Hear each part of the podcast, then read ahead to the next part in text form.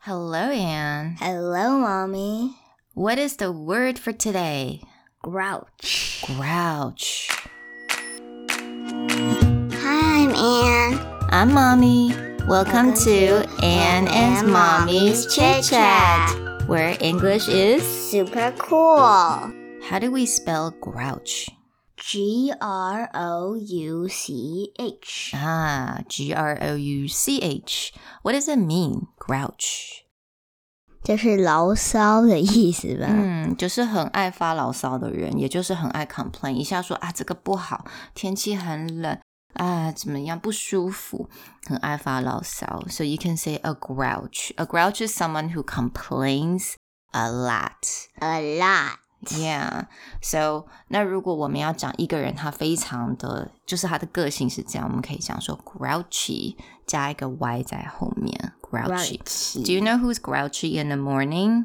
Grandpa? Are you sure? Yes. Do you know who else is very grouchy in the morning? Mommy. Okay. So people don't like the mornings, right?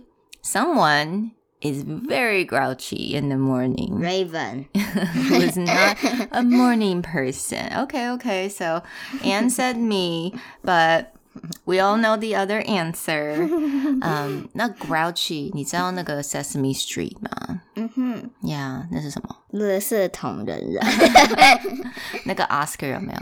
他就叫做 Oscar the Grouch，他永远都是那种眉毛都是皱在一起，然后都很喜欢去 complain 人家，It's too loud, it's too salty, it's too sweet，就是去 complain。So he It's too new. It's not trash. so he's Oscar the Grouch. He's always complaining.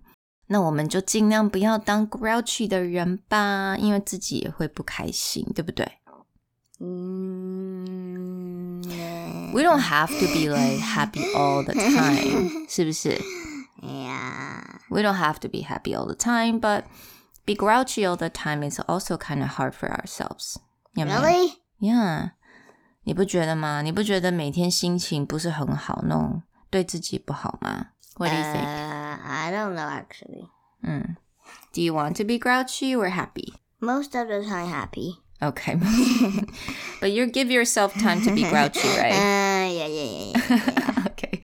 All right. 希望大家喜欢这个字. I'll talk to you guys next time. Bye. Bye.